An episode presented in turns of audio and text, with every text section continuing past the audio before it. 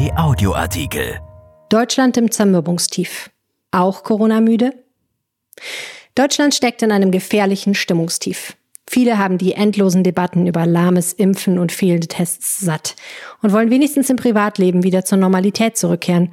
Doch gerade das ist gefährlich. Von Dorothee Krings. Müdigkeit kann ein angenehmer Dämmerzustand sein. Eine süße Belohnung nach getaner Arbeit. Ein Beine hochlegen, in die Sonne blinzeln, fortschlummern. Müdigkeit in seiner edelsten Form kann auch ein vollkommenes Einwilligen ins Dasein sein, wie es Peter Handke in seinem Versuch über die Müdigkeit beschrieben hat. Doch was viele Menschen im Moment erleben, ist eine andere Art von Erschöpfung. Corona-Müdigkeit ist leer und öde und unzufrieden. Sie entsteht durch das Immergleiche, durch zu wenig Bewegung, zu viel an Trott.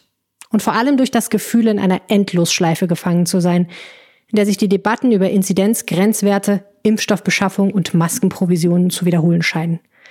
Und alles, was Hoffnung macht, sorry, Planungsfehler, erst nächste Woche losgehen kann. Deutschland steckt im Zermürbungstief. Das Land ist enttäuscht von der Politik, enttäuscht von sich selbst.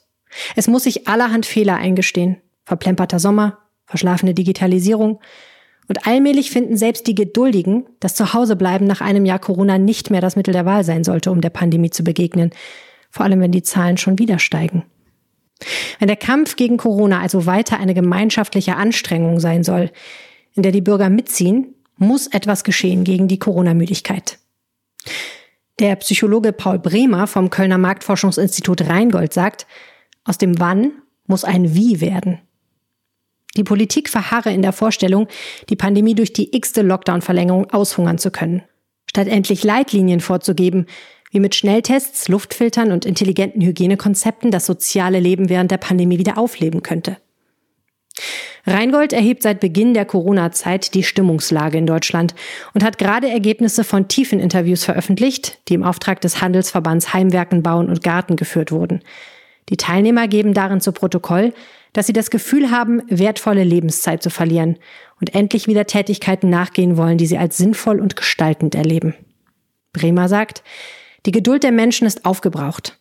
Alle Gesellschaftsspiele sind gespielt. Alle Spazierwege in die nähere Umgebung abgeschritten. Was die Leute zu Beginn der Pandemie als Freiräume empfunden haben, erscheint ihnen inzwischen als Hohlräume. Die Leute fragten sich zum Beispiel, warum sie nicht mit ihrem Auto in die Ferienwohnung oder den Baumarkt fahren dürften während Enge im Supermarkt oder im Schulbus toleriert würden. Bremer. Bei vielen drängt sich der Eindruck auf, es gehe der Politik eher um eine moralisierende Entscheidungsfindung bei der Frage, was verboten und erlaubt werden kann. Und nicht um einen virologischen Pragmatismus, der letztlich fragt, in welchen Kontexten kann man wie mit guten Konzepten zeitnah Freiräume eröffnen.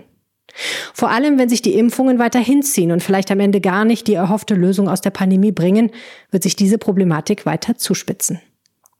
Corona-Müdigkeit ist in Wahrheit Ausdruck von Perspektivlosigkeit. Allerdings ist diese Empfindung kein guter Ratgeber. Wer je aus Frust Entscheidungen traf, weiß das. Doch trifft nun genau ein, wovor die Experten im Herbst immer gewarnt haben.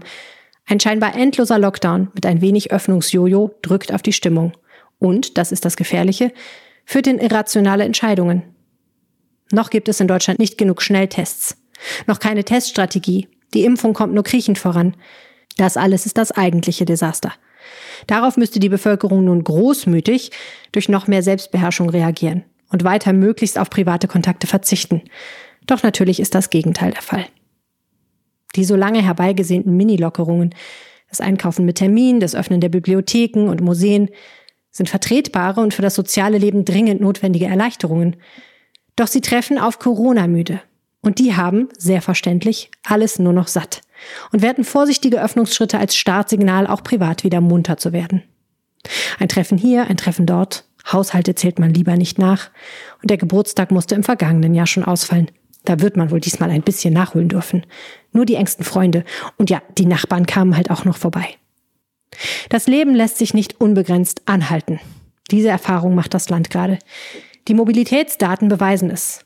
Die Leute sind wieder viel mehr unterwegs. Und niemand mag den Einwand mehr hören, dass dem Virus kollektive Gefühle wie die Corona-Müdigkeit egal sind. Was nur tut, ist also einerseits, dass nun tatsächlich in Gang kommt, was die Politik schon oft, schon viel zu oft angekündigt und wieder einkassiert hat. Impfen und testen im großen Stil.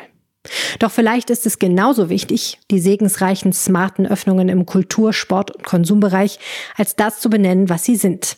Ventile, um Frust abzulassen. Spielräume, in denen Menschen sich wieder anders erleben können als daheim am Bildschirm. Aber eben keine ersten Schritte in eine Normalität, die bereits vor der Tür stünde. Davon sind wir weit entfernt.